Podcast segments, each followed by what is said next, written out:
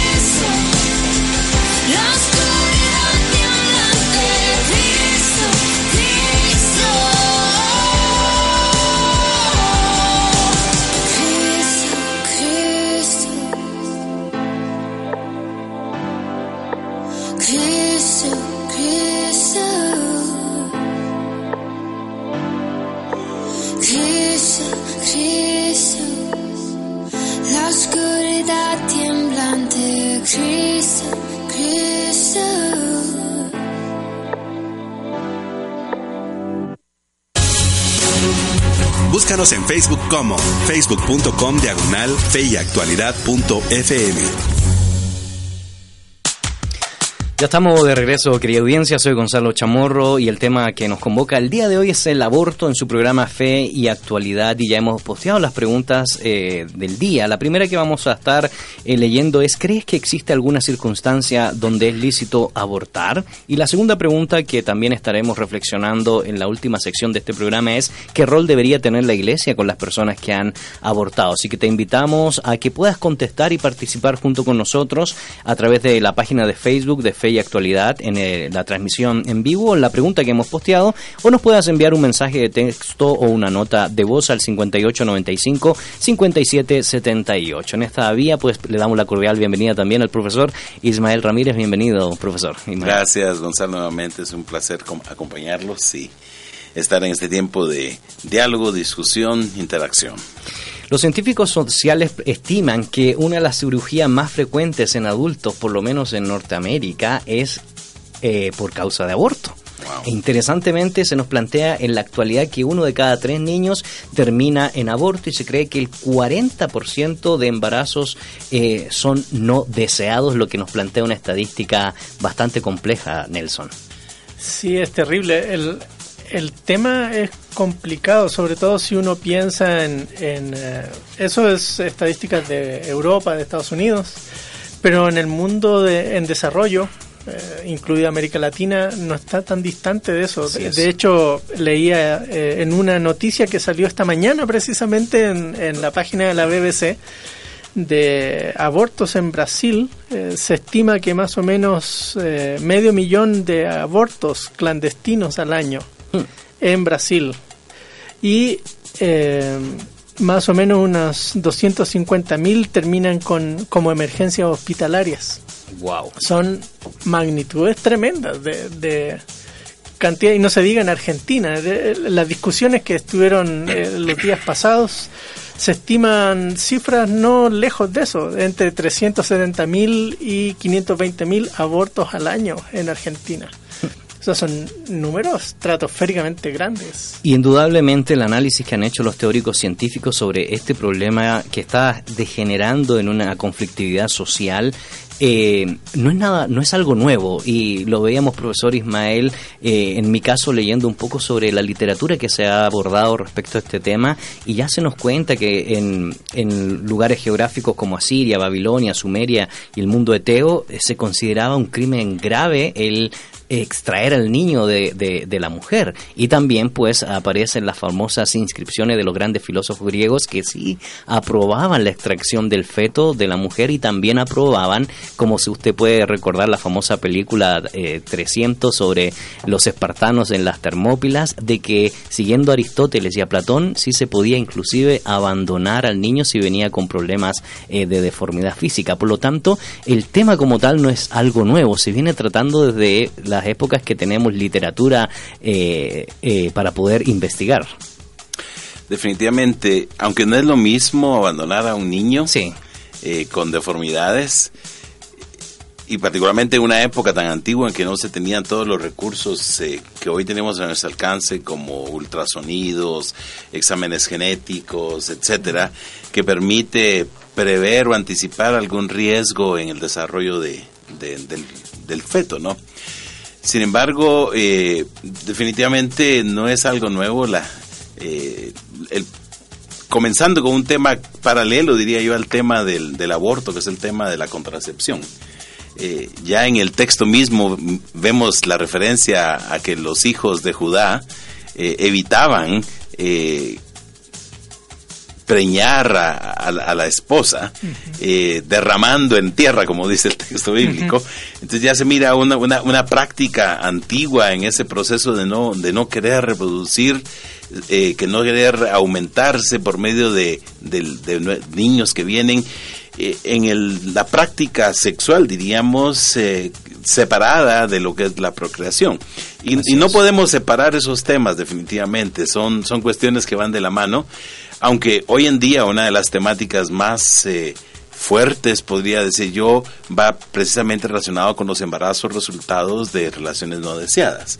Y particularmente en el caso de violación y más aún todavía en el caso de violación de menores de edad, que es un, un tema bastante difícil, ¿no? Y, aquí hay alguna conexión histórica, porque se supone que en cierto sentido los griegos eh, atenienses se estilaban de ser los más racionalistas, los más pensadores, y era casualmente los que más aceptaban el tema de, del aborto, a pesar del famoso juramento hipocrático, los votos hipocráticos, porque Hipócrates sostenía literalmente de que no darás a una mujer medicamentos que provoquen el aborto.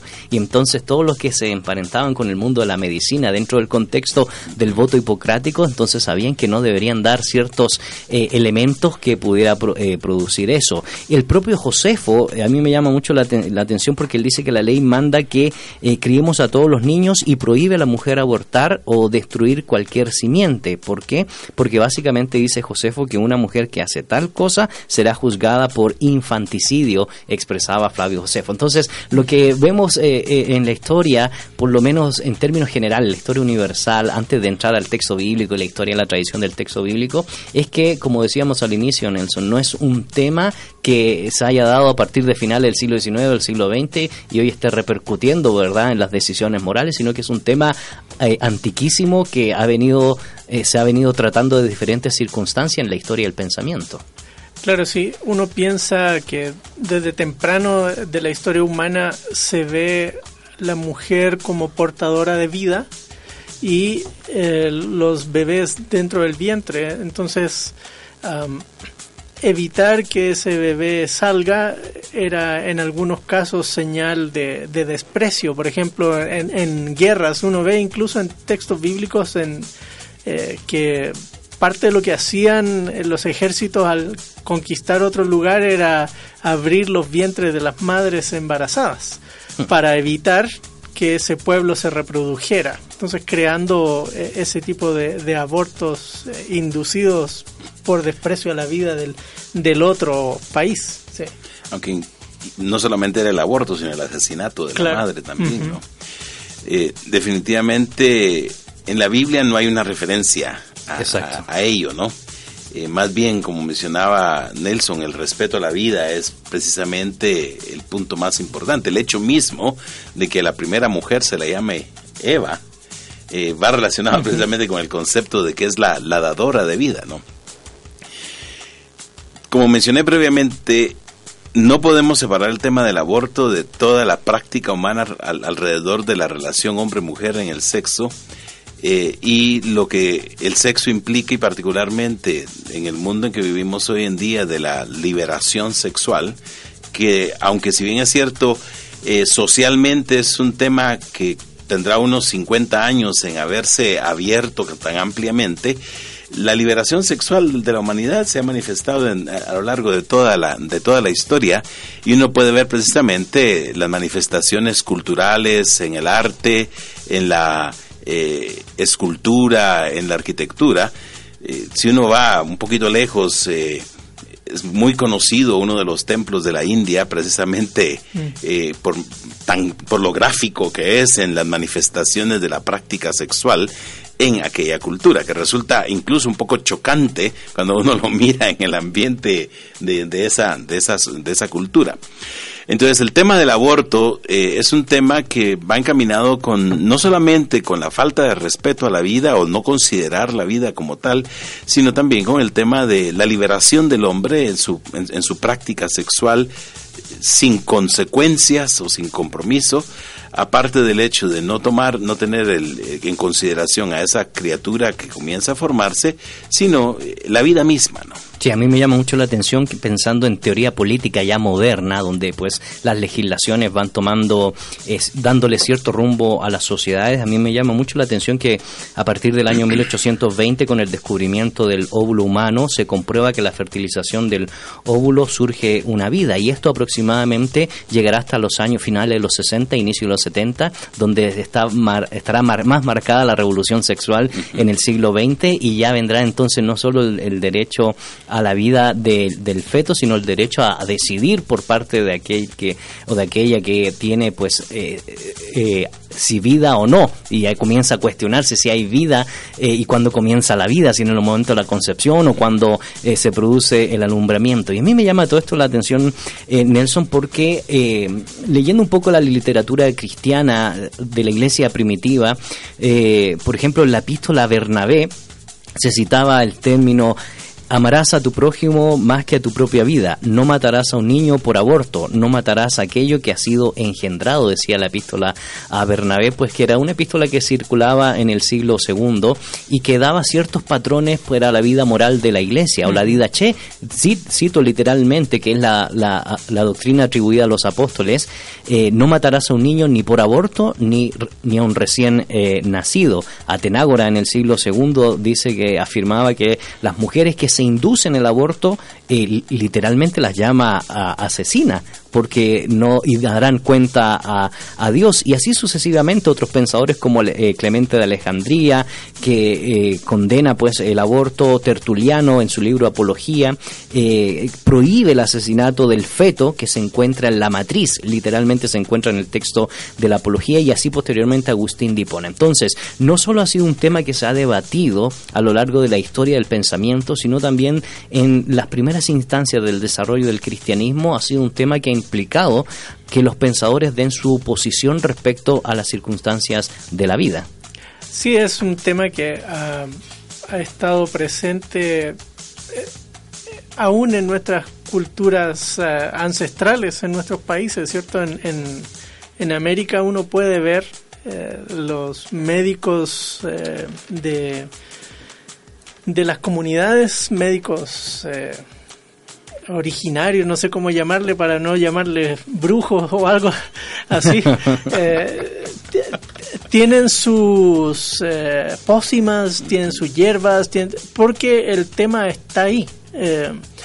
cuando surge una, un embarazo inesperado o algo de, de que llevas a pensar en, tomar esa decisión, pero no es masivo, no, no es una cuestión, una costumbre permanente. Correcto. Y esto ya nos lleva un poco a pensar, profesor Ismael, en cómo se va eh, respondiendo y extrayendo principios de la Sagrada Escritura y sobre todo del Antiguo eh, Testamento, porque usted dijo algo que es cierto, en la Biblia no se trata específicamente del aborto, del aborto, la pregunta es por qué, y eso tiene una respuesta con respecto al mismo sentido de, de la vida, y uno va extrayendo ciertos principios, por ejemplo, dentro del tema de la ley del talión, uno puede también extraer algunas algunas dinámicas que se dan ahí casualmente cuando eh, eh, se mata por accidente, ¿verdad? Y, muere el, muere el feto, y, cosas así que se van a extraer, pero antes de escuchar su opinión, queremos agradecer los comentarios que ya están ingresando a nuestra red social. Eh, respondiendo a la pregunta del día, ¿crees que existe alguna circunstancia donde es lícito abortar? Y Lesbia Rodríguez dice, no es lícito, se atenta contra la vida, y Dios es vida. Y Sabrina Salazar dice, me gusta mucho escuchar a Gonzalo Chamorro. Bendiciones a todos. Qué buen tema. Muchas gracias. Astrid Ríos de Marroquín nos comenta, no, sin importar las circunstancias debemos hacer lo correcto aun cuando sea lo más difícil. Las mujeres y la niñez merecen más. Y Edgar Chan también nos manda bendiciones, dice, son una eminencia. También tenemos otro comentario de Olga Marín que dice, buen tema hermanos, pues tristemente en muchos países ya es legal y en otros está a punto de legalizarse. ¿Y qué hace la Iglesia al respecto? Al igual que el tema de las personas transgénero, que ese tema la Iglesia no lo toca por el tabú que todavía se tiene.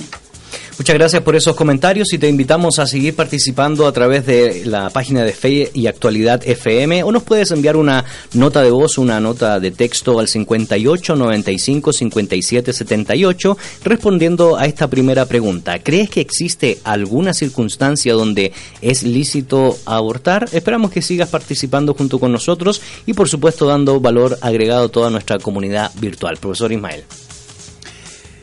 Muy bien. Ah, creo yo que el, tema no podemos eh, dejar de ver que la importancia del, texto bíblico es ante todo el respeto a la vida, porque se mira la vida como un acto creador.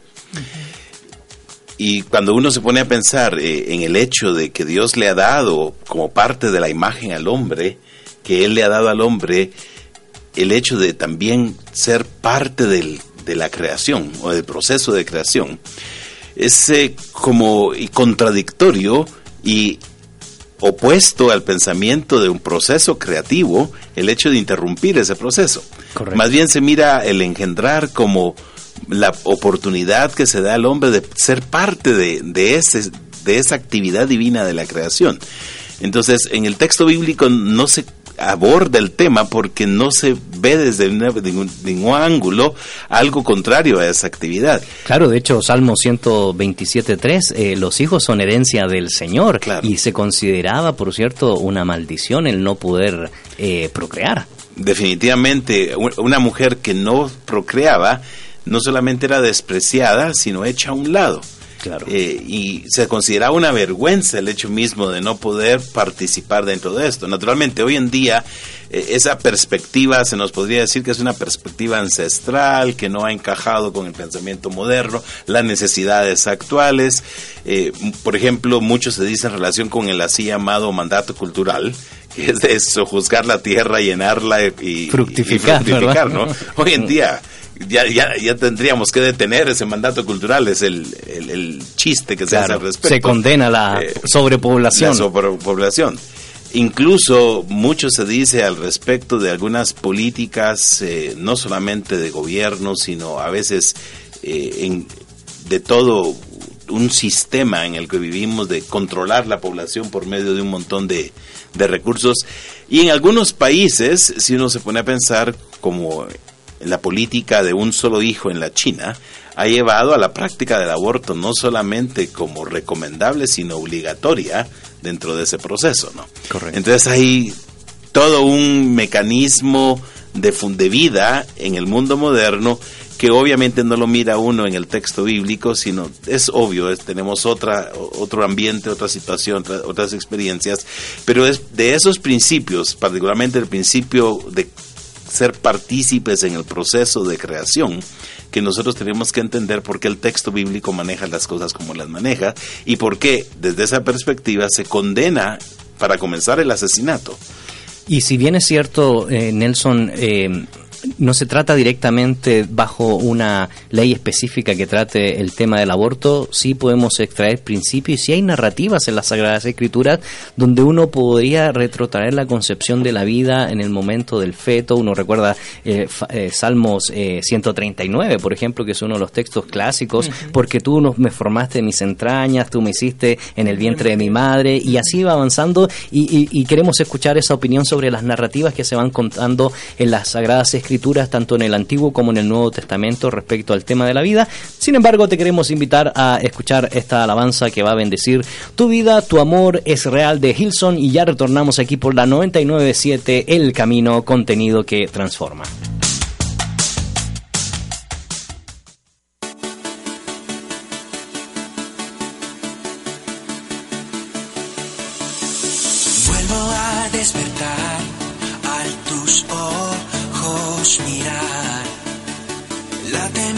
corazón junto a ti. Nada te contiene.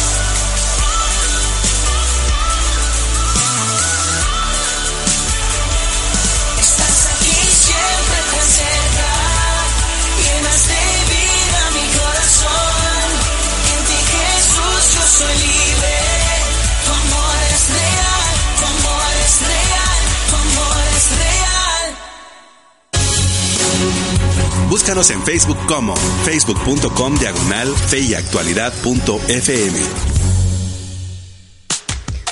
Ya estamos de regreso, querida audiencia. Soy Gonzalo Chamorro y en cabina nos acompañan los profesores Nelson Morales, Ismael Ramírez y en producción Betsa Benzora, Mir Tejada y los controles nuestro buen amigo Hanson que nos bendice pues aquí en la 99.7 El Camino Contenido que Transforma. Te recordamos que hoy estamos tratando tema de actualidad y uno de los dilemas que más ha generado debate en estos días es el tema del aborto y como podrás haber escuchado pues es- no es un tema... eh, novedoso que se ha tratado en estos días, por supuesto, ha tenido más realce por el tema de los eh, derechos humanos en los últimos 30 años. Sin embargo, es un tema, como hemos podido ver, eh, ha estado presente en la literatura del antiguo Medio Oriente, en la literatura griega y, por supuesto, en la literatura temprana de la historia del cristianismo. Y estamos dialogando con respecto a lo que el texto bíblico nos narra, nos expresa y la reflexión teológica que podemos sacar nosotros respondiendo a una pregunta fundamental, Nelson. ¿Tiene el mismo valor la vida de un niño que nace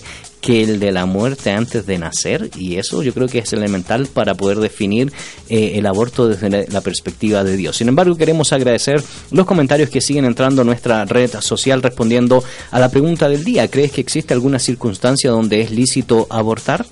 Y Ruth Lord dice, sin, sentimentalismos y quedar bien con alguien o algunos, bajo ninguna circunstancia la Iglesia debe o puede contemplar siquiera el aborto como una posibilidad para responder a una sociedad que manipula emocionalmente y que reduce a Dios como Dios amor o que reduce a la Iglesia a una religión retrógrada. La mujer que ha abortado debe ser atendida por la Iglesia para que tenga su proceso de reconciliación y restauración.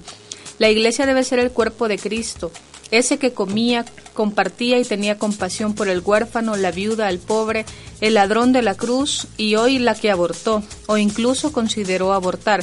Ellos necesitan conocer a Cristo. También debemos considerar el asunto del carácter violento que la Iglesia guatemalteca debe tener al día de hoy, como factor preventivo para que enfrente estas olas latinoamericanas de ideologías de moda, ideologías tipo marioneta que obedecen a corrientes de pensamiento, políticas y sociales, alejadas completamente de Dios. Una iglesia equilibrada, desplegada, que aborda estos temas desde diferentes ámbitos para llegar a la misma meta, establecer el reino de Dios. Una iglesia preparada que tenga presente la fe, la ciencia al servicio de Dios. Y Augusto Pozuelos dice, nunca se puede justificar un asesinato, menos de un ser inocente e indefenso. ¿Qué papel tiene la iglesia?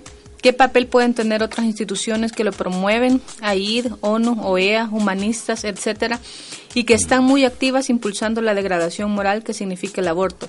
Creo que a toda persona le queda claro que asesinar es un acto inmoral. El estatus de la víctima, grado de desprotección, agrava al infinito la maldad de este crimen. Y Damaris Morales Fredes dice, buenas tardes y mis cariños para todos ustedes, siervos y maestros de la palabra de Dios. Sobre el tema, muchas veces he oído justificar el aborto en caso de violación, pero curiosamente en Argentina tuve la oportunidad de conocer a una mujer que era madre soltera. Un día hablando con ella me contó el origen de su hijo, lo que me sorprendió porque venía de una relación muy amorosa con ella hacia su hijo y adolescente. Su conclusión fue que la llegada de su hijo, aunque fue a través de un episodio doloroso, le había hecho conocer el amor más grande que una mujer puede dar, el de una madre. Y ella misma también comenta, la Iglesia debe hablar de este tema, debe actualizarse en las leyes, estar al tanto y levantar la voz contra esto. Excelente, muchas gracias por esos buenos aportes que nos dan valor agregado, Nelson. Bueno, el tema es súper complejo. Eh, creo que vale la pena hacer distinción en varios planos. Uno tiene que ver eh, sobre qué inferimos desde el texto bíblico sobre la vida y el valor de la vida. Y quizás no tenemos ahí discusión absoluta. Eh, La, la palabra de Dios nos lleva a, a mirar la vida aún antes del nacimiento y, y quizá uno de los casos más eh, emblemáticos del Nuevo Testamento es Juan el Bautista cuando Elizabeth, eh, ¿verdad? sí eh, eh, dice Lucas que el, el bebé eh, brincó en el vientre si uno saca los cálculos ahí que, que eh, Elizabeth tendría unos tres meses de embarazo eh, estamos hablando de qué 12 semanas por ahí Correcto. Eh, más menos, sí. ¿sí? Y el- la discusión de en qué punto y qué sé yo, 14. de, ajá. Entonces, eh, eh, en eh, tus ojos vieron, mi embrión ahí en, el salmo que citaste tú hace un rato.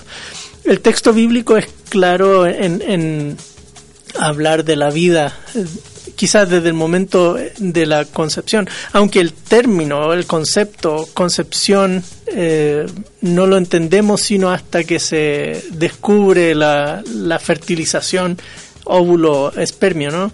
Eh, pero la idea está, está ahí. Ese es un plano. Hay otros planos que hay que tomar en cuenta, eh, que hay que entrar en, conversación con la cuando se aborda el tema. E- Es la legislación busca no solo eh, en el caso de aborto, no, no solo eh, y, y ese es el tema que ha estado en discusión en, los, en, en distintos foros, en distintos países. No solo el derecho a la, a- de la mujer a decidir sobre su cuerpo, que es parte del argumento feminista extremo hoy, sino además es eh, qué pasa con el aborto eh, clandestino, que termina en muerte. Es- ¿Cómo protegemos la vida de esas personas que de todos modos van a abortar, pero podemos evitar que mueran? Esa es una línea de argumentación. Y la otra tiene que ver con el, el mal menor en, en situaciones complejas, situaciones límite, el mal menor. Entonces ahí entran en juego el qué pasa cuando está en riesgo la vida de la madre Claro. o qué pasa cuando eh, por la tecnología moderna uno puede saber, oh, eso que está ahí dentro no es un bebé, es una masa que está creciendo.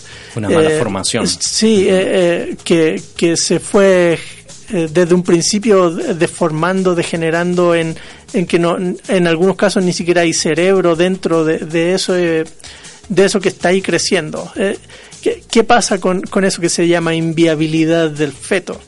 Entonces son, son líneas distintas de, de, de argumentación en torno al tema del aborto y haríamos mal nosotros en ponerlas todas en un mismo saco y discutir todo como que si fuera lo mismo, porque no son lo mismo. Correcto. Eh, creo que un buen ejemplo de eso lo hace la, el, el CELAM, la Conferencia Episcopal Latinoamericana. Eh, ellos tienen, y no solo la latinoamericana, también en Estados Unidos, en Europa, eh, ellos tienen escritos muy tajantes de la iglesia condena el aborto. El aborto es asesinato. Ok, Pero, ¿qué pasa en estos otros casos? ¿Qué hacemos en estas situaciones? Correcto. Y, y por ahí creo que nuestra línea de argumentación debiera estar construida también.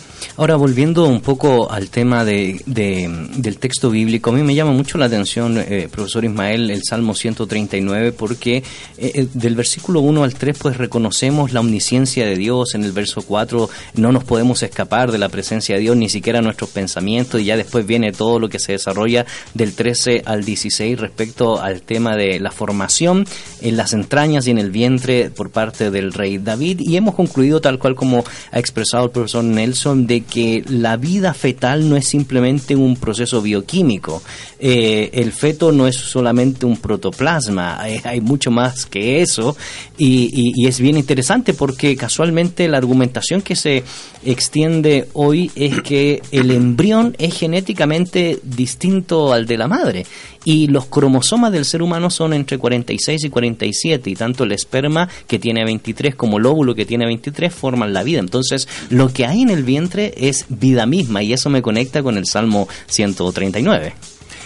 Definitivamente el principio de la vida y el hecho mismo de que el esperma pueda fertilizar al óvulo eh, ya nos habla de que hay un, un proceso más que solo químico biológico, ¿no? Hay- Hay Así un es. principio activo, el hecho de que se pueda fusionar esas dos células y comenzar todo un proceso de desarrollo de toda la, la división de las células que comienza inmediatamente.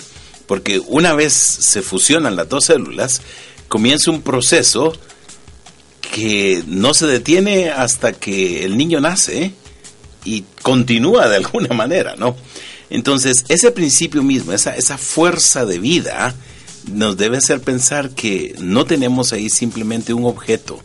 Tenemos naturalmente un ser que esas dos células, pues obviamente no existe todo lo que conforma ya un ser humano totalmente formado, pero es el principio de la vida que comienza a desenvolverse, si quisiéramos decirlo, ¿no? Y al valorar el principio de vida, lo que viene a mi mente es eh, algo muy interesante que, por ejemplo, se dice en el caso de, de Ruth, en el libro de Ruth, que era una mujer que aparentemente era estéril, como en el caso de muchas mujeres en las, en las escrituras, y cuando ella se casa con vos, se dice que Dios le dio a ella la capacidad de concepción. Eh, para mí es muy impactante el hecho de que el proceso de la concepción se ve en ese pasaje como algo que Dios se lo permite a ella de una forma especial. No es algo que simplemente ocurre, sino que Dios mismo está activo en el hecho de que ella misma pueda concebir. Y naturalmente después nace aquel niño, Obed, pero que se ve como resultado desde el momento mismo de la concepción, como lo entendemos hoy en día, ¿no? De la fertilización del óvulo por el esperma, como un acto divino en el caso de ella. ¿no? Para mí eso es muy impactante porque se puede ver que el proceso creativo comienza desde ahí. Correcto. Y, y, y- y- y yo le había hecho la consulta hace un momento respecto a- al caso de dónde se da la ley del talión en Éxodo 21, ¿verdad? Porque ahí uno puede también extraer ciertos principios respecto a la, a la, a la regulación que se da, por el ejemplo, en torno al tema del aborto por accidente. Si me permites consultar el texto, no lo recuerdo, Éxodo 21 me han dicho, ¿no? Así es, Éxodo 21, 22 al 25, y mientras lo busca, pues agradecemos los comentarios que siguen entrando a nuestra red eh, social. Y Augusto Pozuelos dice, nunca asesinar a sangre fría nunca puede estar justificado. Eso es el aborto. Un asesinato cometido con las agravantes de hacerse en cuadrilla, con premeditación, con todas las ventajas sobre la víctima. Y Sabrina Salazar dice, estoy a favor de la vida, pero siempre me ha causado conflicto el tema de una violación. En esa situación yo no quisiera un bebé. Sé que ese ser no tiene la culpa, pero ¿cómo lidiar con eso? Y Joel Ramos Antonio manda saludos desde México. Aida Lorenzo dice, bajo ningún punto de vista el aborto debería ser aceptado. Aborto es sinónimo de asesinato o matar a un ser humano indefenso. No importa si es en el primer día desde la concepción o en el último día. ¿Cómo nos sentiríamos nosotros al saber que hoy, a la edad que tenemos, nuestra madre nos, nos quisiera matar? Creo que es inconcebible. ¿Cómo se sentirían sabiendo que nuestras madres nos mató en su propio vientre? Pregunta. ¿Cuándo debería llegar a ser el lugar más seguro? Las agendas internacionales están presionando en todos los países para que se legalice el asesinato en los vientres de sus madres, bajo los nombres interrupción voluntaria del embarazo, reparación digna luego del aborto. El primer derecho universal que se debe respetar es la vida. Que lo conviertan legal no significa que sea correcto. Y Agustín Lux dice, ¿qué pasaría con aquella niña violada que queda embarazada y corre riesgo su vida? También Amilza Canahui nos dice, que Dios les bendiga. Creo que bajo ninguna circunstancia es lícito el aborto. Dios nos ha creado y formado con un propósito a cada uno de nosotros. La sociedad quiere cubrir la irresponsabilidad de sus actos asesinando vidas inocentes y solo quiere la aprobación de leyes humanas y no toman en cuenta a Dios. Saludos en cabina. Y Margarita Gutiérrez de Palomo dice, me gusta mucho escuchar a Gonzalo Chamorro, aunque a veces no entiende el vocabulario que utiliza. no cabe duda que es una eminencia. Ah, muchas gracias, Margarita.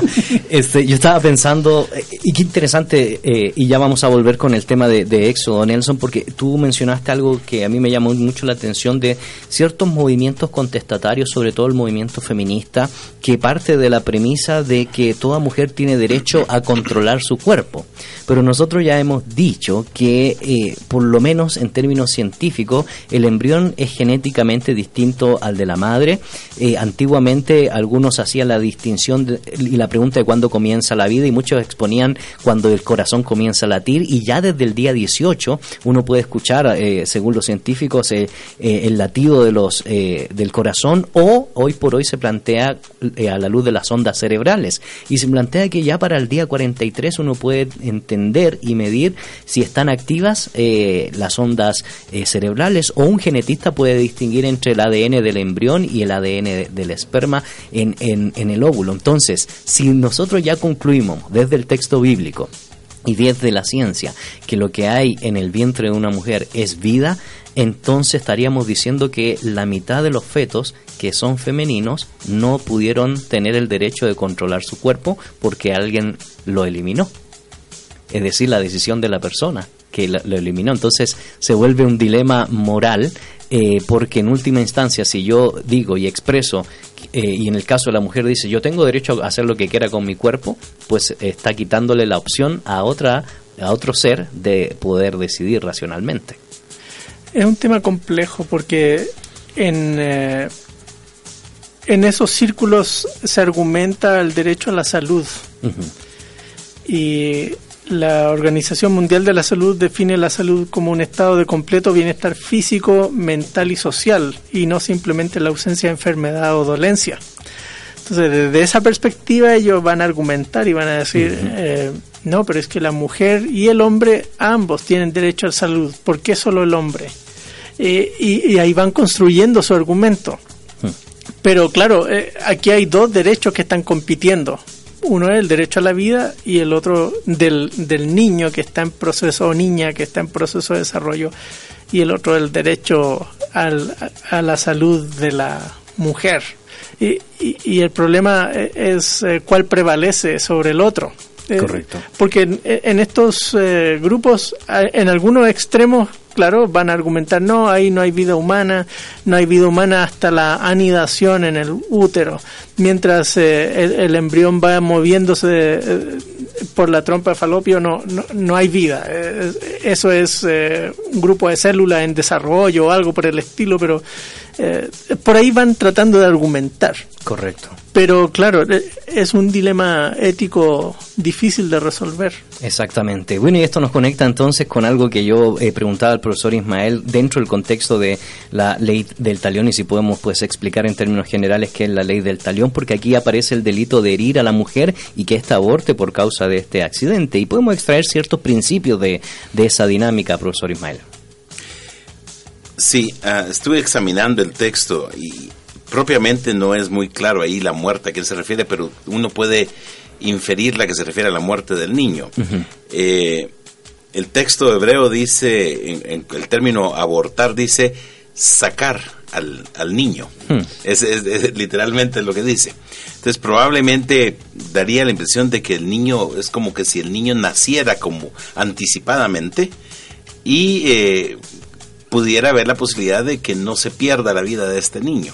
Correcto. Y probablemente, aunque la, lo que se indica en el pasaje del ser penado, de acuerdo a lo que el marido eh, indique, podría tal vez hacer ref- eh, referencia al hecho de que no hay muerte en la madre, aunque el niño han- ha, fallecido, ¿no? Claro. Sin embargo, yo creo que el eco, no sé qué opinan ustedes, pero el eco del texto nos invita a reflexionar de que ya había una preocupación eh, por Sí. la vida misma dentro del, del feto en el vientre de la madre.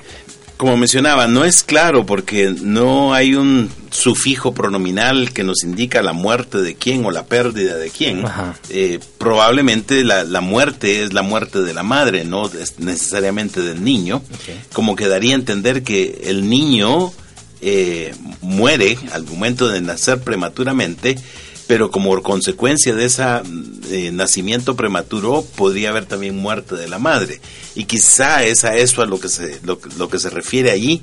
O sea, no, es, no aborda directamente el tema del aborto per se, sino que está abordando el tema de la consecuencia de la madre que podría morir por un, por un parto eh, Anticipado. anticipado, ¿no? Correcto. Entonces, quizá aquí a lo que se referiría el versículo 22 de la pena impuesta por el marido o tal vez eh, una probablemente una pena económica, ¿no? Es eh, por porque el niño ha, fue da- fue abortado eh, no es que se desmerezca en sí al niño que muere, pero aquí lo que interesa es la vida de la madre, en cierta manera. O sea, el enfoque está en la vida de la madre y como que se ve el riesgo que conlleva el dar a luz anticipadamente. Todo parto de sí mismo ya es un riesgo y no digamos un, parto anticipado por consecuencia de un golpe. Pareciera que la muerte, aunque tendría que revisar con más detalle comentaristas y otros, otros eh, que hacen referencia al pasaje, pareciera que la muerte es la muerte de la mujer, la mujer golpeada. Y obviamente entonces eh, es ahí a donde va lo demás de vida por vida, ojo por ojo, diente por diente. Es decir, no se está diciendo que se dé una condena más allá de lo que, de lo que se hizo o que se dañó, sino una eh, condena de acuerdo a ello. Es complicado, el pasaje no es, es muy resumido, Claro. pero pareciera que lo que está en consideración aquí es la vida de la mujer golpeada. Y como que el hecho de que esté embarazada ya implica un riesgo mayor a la hora de, de que se atente contra su vida, ¿no? Y, y eso me llama mucho la atención porque pues nos conectaría entonces con varios de los elementos eh, que, que nos están apareciendo en las redes sociales, ¿verdad? ¿Qué sucede en caso de violación? ¿Qué sucede en caso de malformación? O lo que nos planteaba Nelson, como también nuestra audiencia, en caso de problemas de, eh, de vida, donde o salvamos al bebé o salvamos a la mamá, eh, eh, que es un dilema moral indudablemente que requiere un, un trabajo eh, pastoral. Sin embargo, queremos hacer una pequeña pausa con excelentes noticias y ya te recordamos que tenemos un espacio especial aquí en Fe y Actualidad de las buenas noticias. Noticias positivas. En Francia, evangélicos franceses proactivos en recomendación para la futura ley de bioética. El Consejo de Evangélicos en Francia organizó una reunión en París para presentar sus posiciones sobre los principales temas discutidos en el marco de los Estados Generales de Bioética. Los evangélicos finalmente creen que el valor y la dignidad que la Biblia reconoce para cada ser humano invita al respeto por todos. Este principio fundamental debe prevalecer sobre la demanda de individuos para lograr su voluntad y la tendencia de la sociedad a medir todo según la norma de rentabilidad, dijo el Consejo de Evangélicos en Francia en un comunicado después de la reunión. En otro momento hubiera, no, en México, el peso del voto evangélico presente en las elecciones. México no escapa al contexto latinoamericano que ha convertido el voto evangélico en una importante fuerza electoral de difusas y a menudo de mal an- analizadas dimensiones. Los expertos coinciden en que no hay constancia que desde los púlpitos evangélicos se oriente el voto, pero sí que existe una apuesta en influir más arriba, en la calle y en las instituciones. En Argelia autoriza la reapertura de tres iglesias protestantes en Orán. Argelia autoriza la reapertura de tres iglesias protestantes en la ciudad de Orán, a 400 kilómetros de la capital, tras su cierre por las autoridades del país. Según organizaciones de defensa de los derechos humanos, al menos una decena de iglesias habían sido cerradas o su cierre es inminente. Y estas son las buenas noticias.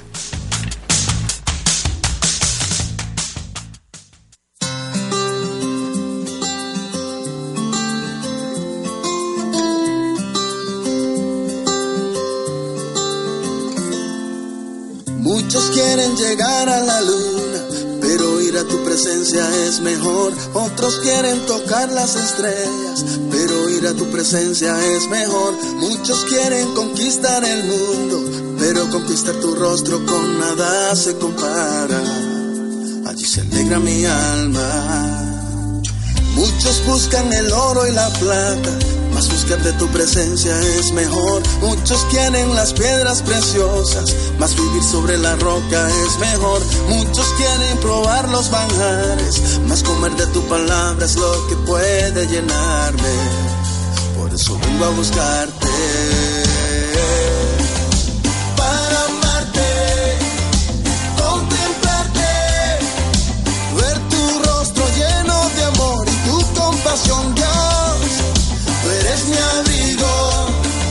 Estás conmigo. Prefiero un día contigo que mil afuera de ti.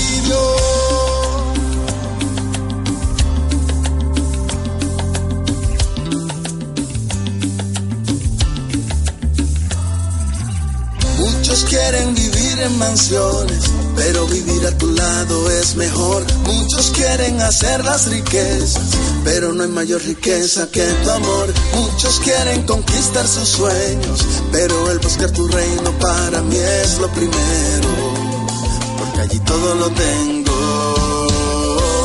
Yo vivo para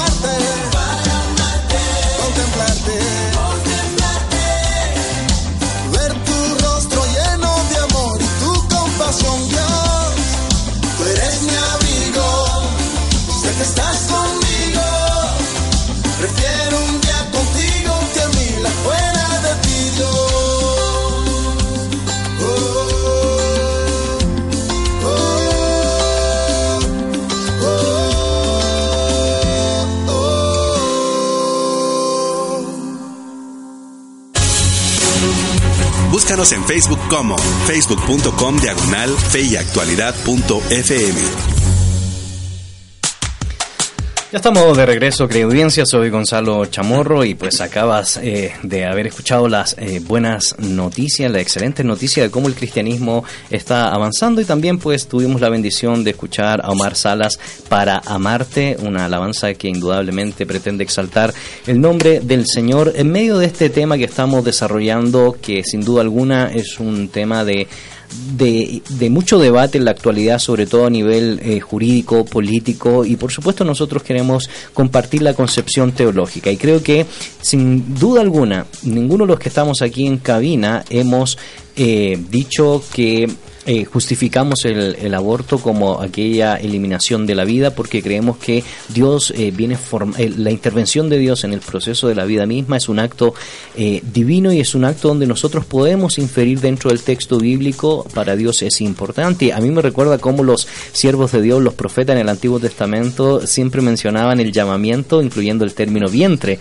Por ejemplo, Isaías 49.1, Jehová me llamó desde el vientre o inclusive jueces capítulo 13 verso 7 al 8, el término del, del vientre, eh, el profesor Ismael estaba presente cuando Sansón pues es escogido para cumplir la labor de juez y pues eh, básicamente tratar con los eh, filisteos. Se ve a lo largo del texto bíblico el hecho de que Dios conoce la vida de cada quien incluso antes de ser concebido. Así es. Eh, antes de ser concebido en el vientre de mi madre, dice Jeremías, ¿no? De, ser vientre de tu madre, ma- de tu madre te, te, te escogí, le dice Dios. Y eso nos lleva a otros aspectos teológicos que van más allá del tema de la vida misma y del proceso biofísico, si quisiéramos decirlo, ¿no? O biológico, a, entender lo que la teología ha discutido bajo el tema del origen del alma, ¿no? Que eso Así definitivamente nos lleva más allá y en qué momento puede uno ver eh, cuando el hombre llega a ser hombre, si pudiéramos verlo de esa manera, o cuando ese, ese, ese feto que se está formando eh, llega a ser un ser humano como tal. Obviamente es un tema teológico que ha tenido mucha discusión. Eh, sin embargo, se ve el valor que la vida tiene en el texto bíblico porque se deja ver que Dios mismo forma parte del proceso de la creación de cada individuo. Correcto. Y eso nos hace pensar que cada ser que es concebido tiene valor ante Dios. Así es. Así es. Y eso indudablemente pues nos da un punto de partida importante para tratar este tema. Sin embargo, queremos saber qué rol debería tener la iglesia con las personas que han abortado, porque pues eh, tristemente, eh, como nos exponía nuestra audiencia en las redes sociales, eh, creo que están todos de acuerdo con nosotros con el punto que hemos tratado en, términos teológicos de ser pro vida. Sin embargo, hay casos y casos donde el dilema se vuelve indudablemente una decisión compleja, sobre todo cuando está eh, por decidir la vida de uno o de otro, ¿verdad? O como decían algunos en caso de violación. Y queremos agradecer eh, los comentarios que siguen entrando a nuestra red social. En mi caso, pues, eh, que reposté la pregunta, me, me hacen la consulta, Jezabel González Barriento, ¿existe perdón para quien cometa aborto? ¿Puede Dios perdonar un homicidio de esa magnitud? Y agradecemos más comentarios que entran a nuestra red social de Fe y Actualidad. Y te invitamos también que nos puedas consultar en este espacio que ya nos queda de programa a, través de mensaje de texto, nota de voz al 5895 57 78 en esta sección ya de respuestas pastorales para eh, la situación que hemos, estamos tratando el día de hoy, el aborto. Natalia Morales de Puerto dice, ¿qué tema tan relevante para nuestra realidad guatemalteca? En nuestro país se reportaron cerca de 1.500 menores de 14 años embarazadas en el primer semestre del 2017, muchas de ellas a causa de un abuso. He de ser honesta, al trabajar con ellas me gustaría que pudieran tener alguna opción. Sin embargo, estoy convencida de que el aborto no es la solución. Es aún peor para ellas lidiar con un abuso y además con la responsabilidad de matar al bebé. Creo que como iglesia debemos brindar un apoyo intencional e integral a estas niñas, sobre todo en su proceso de sanidad.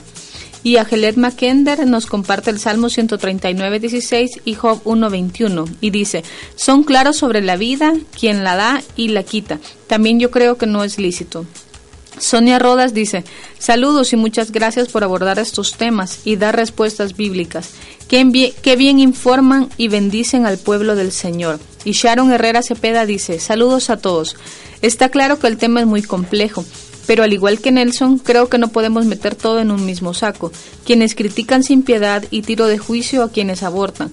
Me gustaría comprender si en algún momento se han atrevido a colocarse en el lugar de estas personas, sobre todo cuando es producto de una violación y no cuentan con ningún apoyo, y lo único que obtienen es rechazo hasta de su propia familia. Sin embargo, sí, ¿quiénes somos para decidir sobre la vida? Complejo, Así es, y eso nos conecta entonces con una reflexión que eh, siempre lo decimos, no pretendemos agotarlas, pero por lo menos dar ciertos lineamientos porque, eh, Nelson, son experiencias reales, eh, experiencias que están presentes no solo en la sociedad, sino también en, en la iglesia. Y obviamente eh, tenemos que desarrollar cierta labor pastoral, ciertos principios para poder trabajar los corazones dolidos. Y comúnmente, pues, eh, en estos temas generalmente se piensa solamente en la mujer, pero eh, el hombre también se ve afectado por la circunstancia misma del, de- del acto, del evento. Sí, bueno, para abordar un poco la, la complejidad del tema, eh, a veces nosotros como iglesia quisiéramos que la gente no cristiana se comportase como nosotros y le exigimos los estándares morales que como iglesia tenemos. Y creo que no está bien. Eh, o sea, está bien que querramos que la sociedad sea como la iglesia debiera ser. Pero es difícil cuando se enfrenta uno en, en un parlamento donde se está legislando, donde uno es minoría, porque uno puede terminar imponiendo su perspectiva de la realidad sobre los demás. Eso es complicado de manejar solo en minutos en un solo programa. Por eso nuestra alternativa como iglesia eh, conversaba con una hermana que es enfermera profesional y maestra del seminario y me decía, mira, nosotros debiéramos eh, preocuparnos, en vez de estar mirando las leyes, debiéramos preocuparnos de las personas. Que un poco lo que estamos conversando aquí. ¿Qué hacemos con el que está eh, eh, lidiando si, si aborta o no aborta? ¿Cómo guiarla hacia la adopción o alguna otra alternativa que no implique matar al bebé? ¿O qué hacemos con la persona que ya abortó? En lugar de estar pensando en el Congreso y, y eso, porque ahí estamos lidiando además con otras visiones de la realidad. Y en un país democrático tenemos que aceptar las visiones distintas a la nuestra y eh, los votos de mayoría aceptarlos también. Y eso se vuelve sumamente complicado. Ahora, en el Código Penal guatemalteco, eh, el capítulo 3, los artículos 133 al 140 lidian con el aborto. Y lo penalizan, lo penalizan con penas bajas, ¿verdad? Este, de uno a tres años, por ahí, tanto al que infringe eh, la mujer como a la persona que coopera con, con el asunto. Pero el año pasado el gobierno intentó introducir un- una enmienda a esa ley para aumentar las penas. No ha prosperado el asunto y creo que no es el camino tampoco. No soluciona el problema. Correcto. Eh, y dentro de los eh, del código, en el artículo 137, se habla del aborto terapéutico. En Guatemala se acepta el aborto terapéutico. A lo mejor la, la población no está eh, consciente de eso. Cuando eh, está en riesgo la vida de la madre. En ese caso, eh, el médico, después de un diagnóstico y de agotar todas las instancias, eh, debe tomar una decisión muy difícil, porque ahí está en juego el valor eh, de, como decía yo hace un rato atrás, el, el menor menor.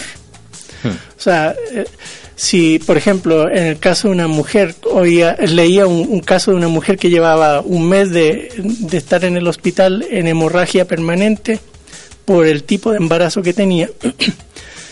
Y el médico sabía que si no se trataba a esa mujer iba a morir en cosa de, de horas, no, no de días, de horas. Pero los demás médicos ninguno quería asumir el riesgo. Entonces eh, habló con la mujer, habló con su esposo, con sus padres y le explicó la situación y le dijo tienen que decidir porque iba a morir esa mujer o iban a morir eh, ambos. Bueno, si moría la mujer, mueren ambos, el bebé y ella. Claro. Entonces, eh, en ese caso estaba esto, un aborto terapéutico, donde está el mal, de todos modos es malo, pero entre que mueran los dos a que muera solo uno, el mal menor es que muera solo uno. Correcto. Y, y esas situaciones deben eh, estar conscientes en, en el caso de, de nuestra actitud como iglesia, porque podría ser que creyentes de nuestro seno, en nuestra iglesia, eh, estén ante esa disyuntiva y con todo y eso esa persona diga, no, yo prefiero morir que matar al bebé. Pero eso ya va a ser la decisión de esa persona. y no impuesto por mí. No, es que si, si tú te haces el aborto terapéutico te vas a ir al infierno y qué sé yo. Ah, porque no soy yo quien debe tomar esa decisión, sino la persona Correcto. en esas circunstancias. Así que eh, esos casos límite, o, o el que planteaba yo hace un rato de la inviabilidad del feto, están legislados hace rato. Me sorprendía saber que en Argentina desde 1922 están contemplados esos casos y el de violación también. Entonces uno dice, pero entonces ¿qué están legislando ahora? en Argentina. Es, ¿Qué hacemos nosotros entonces como iglesia? De nuevo, insisto, nosotros sabemos, el aborto es asesinar, es malo, es pecado. Pero ante esa realidad, ¿qué hacemos? Eh, igual como sociedad, por más que legislemos, gente va a estar haciendo abortos clandestinos por atrás. ¿Qué hacemos con esas miles de mujeres que mueren anualmente? En Guatemala se estima que más o menos como unas, eh, tengo el dato por aquí, eh, 660 más o menos mueren al año por complicaciones eh, debido al aborto clandestino. Eh, y, y tristemente eso es de mujeres pobres, porque las mujeres de, de estratos sociales altos pagan en una clínica y todo nice, todo bien, sin problemas. Entonces, ¿qué hacemos como iglesia ante esa realidad? Eh, es difícil. Indudablemente es un tema eh, complejo y también es un tema para eh, no, no pensando en los casos extremos, ¿verdad? Sino en ser preventivos, eh, sobre todo con la, con la juventud, ¿verdad, profesor Ismael? Y quizás dar algunas pautas eh, pastorales respecto al tema de lo que implica eh, el aborto. Y, yo me ponía a leer eh, respecto a los procedimientos abortivos que son realmente muy complejos, la dilatación y curetaje, la succión y aspiración, la inyección salina, la histeronomía, eh, la dilatación y extracción, y entre muchas otras prácticas que son aberrantes para el feto en sí y que no quisiera describirlas porque pues es muy, es muy compleja. Entonces, no pensando en, en, las respuestas ante las situaciones extremas, sino pensando en cómo la iglesia debe ser preventiva. Debe, sabemos que primero partemos por casa y en casa tenemos que formar, pero también la iglesia puede apoyar en estos procesos. Y antes de escuchar su opinión, profesor Ismael, queremos agradecer los comentarios que siguen entrando a nuestra red social en torno al tema que nos convoca el día de hoy. Mónica de Estrada dice, paralelo a los argumentos éticos y bíblicos, hay algo que nadie habla, y es el sentimiento de culpa que la mujer maneja después de un aborto. Siempre la consecuencia alcanza y es espiritualmente una muerte lenta. Excelente programa. Y Miriam Tepaz dice, buenas tardes, el derecho de la mujer sobre su cuerpo es legal. Sin embargo, cuando se concibe, el embrión no forma parte del cuerpo de la mujer como su corazón o su riñón. El feto procesa su propio cuerpo. Entonces, el derecho que reclama la mujer sobre el feto no es suyo, es de otro. Y les queremos recordar que ahorita hemos cambiado nuestra pregunta y queremos saber su opinión sobre qué rol debería tener la iglesia con las personas que han abortado. Siempre en nuestra misma página de Facebook de Fe y Actualidad FM o a través del WhatsApp al 5895-5778. Muchas gracias, profesor Ismael. A la pregunta, ¿qué podemos hacer eh, preventivamente? Primero planteo de que el tema no lo abordamos. Eh, es un tema tabú. Eh, se sobreentiende que todos ya sabemos que el aborto es asesinato, por consiguiente no tocamos el tema. Pero la realidad es, es diversa. Para comenzar, eh, va de la mano con el, el hecho de que en términos generales en la iglesia no hay orientación sexual. Eso es importante. No hay orientación sexual, eh, de ninguna naturaleza. eh, es poco lo que se aborda al respecto. Eh, algo quizás se hace en las orientaciones prematrimoniales, pero en términos generales no estamos educando a nuestra juventud en cuanto al sexo. Se habla en contra del pecado sexual, pero no se explica qué es el pecado sexual. No se explica eh, lo que es una salud sexual eh, en la vida en general.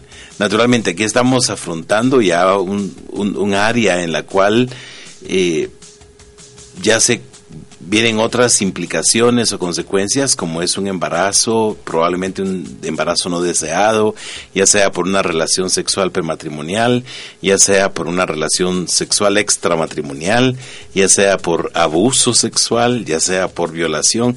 Es decir, eh, es complicado, el, el, el escenario es, es, bastante complicado y necesitamos saber y entender primero el, el aprecio por la vida.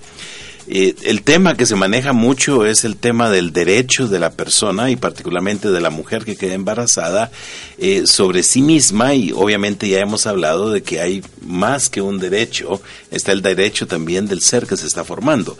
Pero obviamente ese ser que se está formando no puede defenderse a sí mismo. Así es. Entonces ahí es donde entra el punto de quién va a defender a ese ser que se está formando. Y es ahí entonces donde entra el, el lugar de la, de la ley. Es la ley la que puede defender a este ser que no tiene voz de sí mismo. Y en ese sentido también la iglesia, aunque, aunque no, aunque la iglesia... Sobre los esclavos. Perdón, perdón, No problema. se activó eso. Eh, aunque la, la ley eh, eh, no puede eh, imponerse y no pueden imponerse criterios de esa manera, eh, podríamos decir que ese ser que se está formando, de alguna forma, lo que quería decir es que la iglesia no puede imponer criterios teológicos a los, a los criterios legales, sí de alguna forma puede formar nuestra manera de que nosotros abordamos los temas. Definitivamente no podemos ir a imponer nuestro punto de vista, pero hay alguna forma en que nosotros podríamos expli- explicar y expresar lo que nosotros creemos al respecto para defender el derecho de ese ser que se está formando. Naturalmente, eso significa tener una concepción totalmente clara de lo que es Dios, de lo que es el valor y la vida humana, de lo que tiene que ver con nuestros derechos, pero también nuestras responsabilidades y nuestros deberes. Y el hecho mismo, que quizás es un principio válido, que cada uno de nosotros tiene que dar cuentas de sí a Dios. Y aunque mucho se defiende el punto de vista de que es mi cuerpo, en última instancia nada es nuestro. Así es. Y nosotros tenemos que darle cuentas a Dios de lo que estamos haciendo. En ese sentido, la autonomía humana no es tal desde una perspectiva teológica. Y, naturalmente no podemos encajar con una mentalidad que le da lugar de importancia a Dios o con una mentalidad que deja a Dios completamente al margen. Creo que esa es el- la diferencia que tenemos que establecer cuando nosotros orientamos preventivamente, dejar ver, eh, dejar ver con claridad qué es lo que nosotros creemos y la importancia que tiene Dios en nuestras vidas para valorar la vida que se origina en Dios. Y, eso a mí me llama mucho la atención, Nelson, porque eh, eh, hablando de ser preventivo, gran parte de tener que estar hablando estos problemas, no en el caso de eh, salud física extrema, como lo hemos dialogado, sino en el tema de eh, cometer el, el asesinato en sí por simple y sencillamente no querer tener eh, el hijo. El tema es que la ausencia de principios, la ausencia de valores, el hecho de que muchos hombres andan poniendo hijos por todos lados y se desligan de sus responsabilidades, se da eh, básicamente porque se está destruyendo el concepto esencial de familia y de formar dentro del hogar y por supuesto esto está generando eh, crisis social, está generando movilidad social migratoria, o sea, hay un cúmulo de cosas que indudablemente eh, afectan por la ausencia de ser eh, de estos valores y estos principios y el problema de ser preventivo. Y antes de escuchar tu opinión respecto a eso, queremos agradecer los comentarios que siguen entrando a nuestra red social. Y les re- repetimos la pregunta que dice qué rol debería tener la iglesia con las personas que han abortado. Y en WhatsApp nos han mandado un mensajito que dice, hola, mi nombre es Eunice Lam. Gracias a Dios porque toman estos temas. Según la Dirección de Estadísticas e Información en Salud, los abortos por violación son el 1%. ¿Qué pasa con el 99% que no es por violación? Me parece bien la postura que los no creyentes se comporten como nosotros, según Tito 3.1. Mi postura según la Biblia es que Dios perdona todo pecado, restaura corazones únicamente si nos arrepentimos y lo reconocemos. Lo malo es que cuando los creyentes nos dejamos influenciar y apoyamos el aborto, quizás no desde la legislatura, pero sí al aconsejar a una amiga cuando no deseaba estar embarazada. Que Dios nos ayude a hacer luz, extender gracia, pero también defender a los seres que Dios creó, que son bajo su voluntad. Saludos. También tenemos eh, saludos desde Colombia de parte de Luis Restrepo y les animamos a que compartan con nosotros su opinión y le volvemos a repetir la pregunta que es ¿qué rol debería tener la iglesia con las personas que han abortado? Pueden comunicarse con nosotros a través de Facebook en Fe y Actualidad FM o al número de teléfono 5895-5778. Bueno, muchas gracias, Nelson. Bueno, siguiendo con, con la línea de, argumentación que estaba conversando hace un rato atrás, ah, me gustó mucho un documento que leí de, de la CELAM 2015 en, en eh, Bogotá, creo que fue, o así en Bogotá, aquí lo tengo anotado, en Bogotá, porque el documento reconoce el problema, eh, llama al aborto como, eh, como debe ser, pero reconoce la realidad. Y, y una de las cosas que me llama la atención del documento es que dice que más o menos el 80% de, de los abortos en el mundo se dan en los países mayoritarios, no en Europa y Estados Unidos, representan apenas el 20%. O sea, en esos países donde está legal el aborto, hay menos abortos que en nuestros países donde está prohibido. Eso sí ya de por sí llama la atención. ¿sí?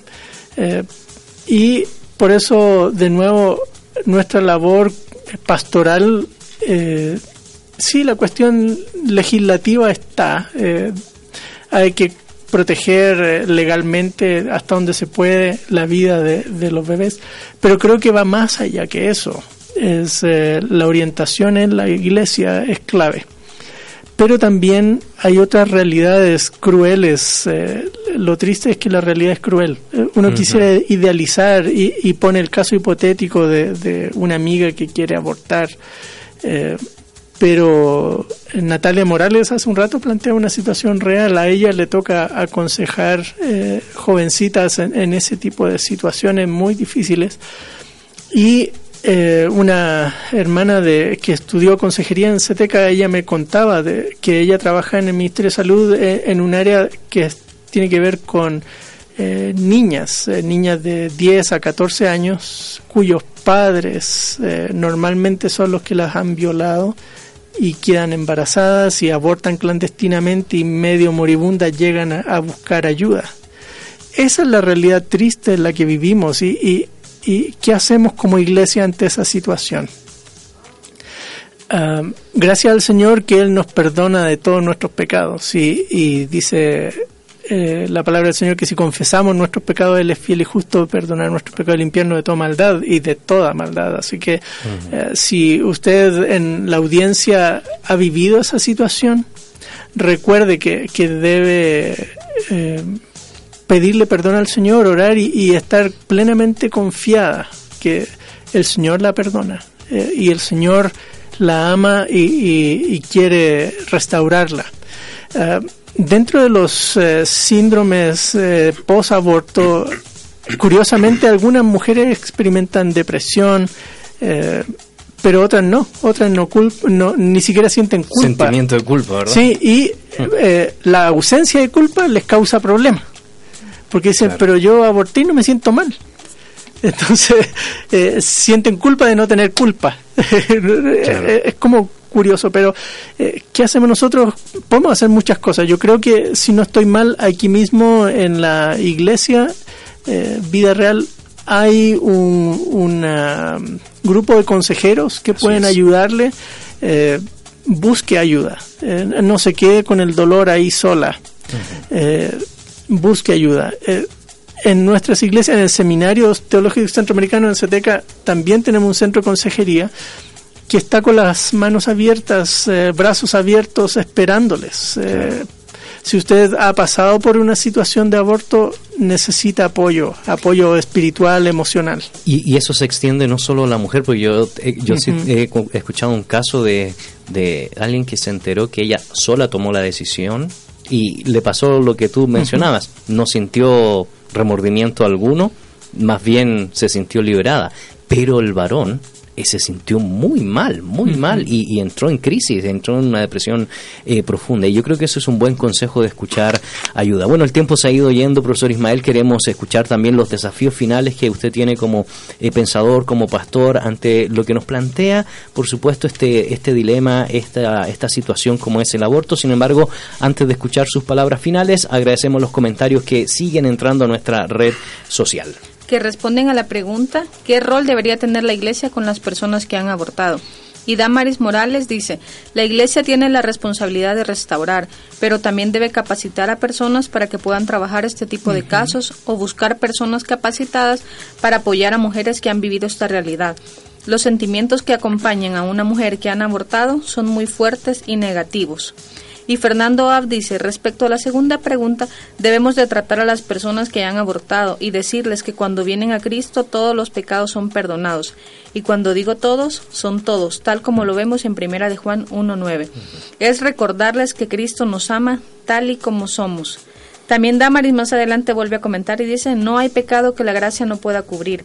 He visto casos de mujeres que en la vejez han enfrentado los sentimientos de culpa, no en el momento necesariamente. También Lesbia Rodríguez dice, el rol de la iglesia es de acompañamiento, de un pastorado continuo y hablar del tema a sus miembros educando. Y Olga Marín nos dice, es por eso que la iglesia debe involucrarse en el poder legislativo con diputados cristianos para parar las propuestas inmorales. Si fueran mayoría de cristianos, el gobierno sería excelente. Muchas gracias por esas opiniones y aportes, profesor Ismael. Para comenzar quisiera decir que tenemos que ser amplios de mente. Es decir, no, no podemos cerrarnos. Tenemos que tener definidos nuestros principios y hemos hecho énfasis en la importancia de tener principios y valores mor- morales claros. Eh, como cristianos partimos de, de Dios, nuestra fe en Él, eh, en el hecho de que Él es el creador. Partimos del hecho de que la vida es un don de Dios. Sin embargo, la realidad, como Nelson lo mencionó previamente, es cruel. Eh, es una, una realidad cruel. Una, el mundo en que vivimos es un mundo en el cual el mal y el pecado prevalece. Y la experiencia del hombre es, no, no es ideal. En ese sentido, lo que podemos ver es que muchos embarazos que han llevado a discutir legislaciones sobre el aborto se debe a la- eh, como consecuencia del pecado del hombre. Entonces nuestra mentalidad tiene que ser abierta a reconocer las variadas circunstancias que vivimos. Naturalmente, nada justifica el aborto como asesinato. Correcto. Nada justifica. Sin embargo, hay situaciones que exceden nuestra experiencia y definitivamente ninguno de nosotros puede colocarse en la situación que le toca vivir a una niña de 10 años violada y que queda embarazada, que obviamente probablemente a su pequeño tamaño físico, eh, a no estar su- suficientemente desarrollada, su, su vida puede encontrarse en riesgo, o como en el caso de muchas otras, que el embarazo llega a término y, y dan a luz a un niño que resulta siendo casi como su hermanito. Hay una gran cantidad de casos de que estas niñas eh, crecen a la par de sus hijos como hermanos, ¿no? Eh, pero obviamente sus vidas son cambiadas, eh, truncadas, transformadas negativamente. Tenemos que abrirnos a, a la gran cantidad de posibilidades. Hay un montón de, de instituciones, agencias que trabajan directamente. Necesitamos informarnos, necesitamos eh, ayudarnos a nosotros mismos a poder guiar y orientar, porque no es una situación fácil. Sin embargo, nuestro punto de partida básico es el respeto a la vida. Correcto. ¿Qué vamos a hacer eh, con, con ello? Tendremos que enfrentar cada caso en particular en situaciones muy concretas. Naturalmente, si alguien ha tomado ya la decisión y ya está del otro lado del, del, del camino, habiendo ya practicado un aborto, eh, la gracia del Señor es abundante, tenemos que acompañarles, a restaurarles. Probablemente estas experiencias, igual que todas las experiencias de la vida, dejarán alguna huella, pero Dios puede ayudar a superar esas situaciones con su perdón, con su gracia y el acompañamiento que nosotros podamos dar a las personas. Muchas gracias. Nelson, palabras finales. Wow, qué programa más intenso, ¿no? Eh, es sin duda es un tema que, que necesitamos conversar y, y vale la pena haberlo abordado hoy. Eh, no lo agotamos, sin duda. Hay muchas aristas todavía. Eh, pensaba mientras Ismael hablaba de varios amigos que son médicos. Eh, ¿Qué hacen ellos en esas circunstancias? Eh, trabaja en urgencia médica y, y, eh, eh, llega y tiene que decidir. Son, situaciones muy complicadas, muy difíciles. Busque apoyo. En- no solo la, la mujer o el hombre que, que están viviendo esa situación, sino quienes están involucrados también en esas circunstancias. Eh, debemos buscar apoyo, no estar solos lidiando con los temas. Y en el mundo pastoral creo que también eh, debemos informarnos. Y, y si uno trabaja con mujeres o eh, en la iglesia, si uno es pastor de iglesia, si uno es eh, pastor de jóvenes, no se quede solo con lo que miró en un programa de televisión.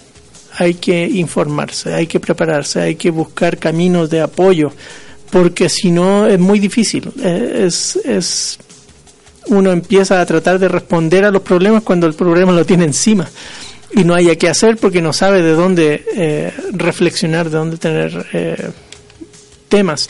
Estaba pensando en, un buen libro, yo estuve tratando de buscarlo, pero no lo encontré, que este, enfoque a la familia. Eh, lo tradujo al español. Algo sobre cómo lidiar con el aborto, no me acuerdo bien el, el nombre de- del, del libro, pero eh, hay que buscar información. Eh, ministerios como Enfoque a la Familia ha trabajado el tema y, y poquito, debo decir, en, eh, en del mundo evangélico han hablado del tema en español. Hay mucho más trabajo y materiales católicos sobre el tema que evangélicos. Ok, bueno, muchas gracias. Queremos agradecer también los comentarios que siguen en- eh, entrando a nuestra red social y realmente estamos muy contentos por la participación de cada uno de ustedes que sin duda alguna dan valor agregado a este programa como a cada uno de los programas que se han desarrollado. Y Ruth Lord dice, qué buen programa. La iglesia debe pensar remedialmente para las que ya optaron por el aborto, en redes integrales de apoyo para estas mujeres, acompañarlas multidisciplinariamente, espiritual, psicológica y médicamente, entre otros. Preventivamente abordar estos tópicos con los jóvenes, ya no más tabú para los creyentes de mayor edad desde el púlpito. Y Miriam Tepaz de Quintana dice, buen tema, Dios los bendiga, que Dios nos dé la sabiduría para atender a la realidad de nuestro contexto, de nuestro contexto. Saludos, profesores. Bueno, muchas gracias por esos aportes, comentarios y saludos. Y gracias a usted, querida audiencia, porque nos ha dado este espacio de sintonía. Y queremos seguir invitarlo a que no se desconecte del contenido del camino, eh, porque es indudablemente material que va a transformar su vida. Así que en nombre de los profesores eh, Nelson Morales e Ismael Ramírez, en producción, Betsabe Ansora, Mir Tejada, en los controles, nuestro buen amigo Hanson y su servidor Gonzalo Chamorro, les deseamos un excelente día, una excelente semana y no se olvide sintonizarnos el próximo jueves de 12 a 1.30 aquí por la 99.7 El Camino, contenido que transforma.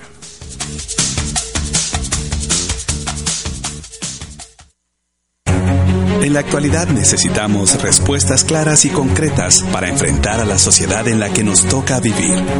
Fe y actualidad. Respuestas bíblicas a los dilemas de hoy. Hasta la próxima emisión. Esta es una producción de iRadios Guatemala Centroamérica.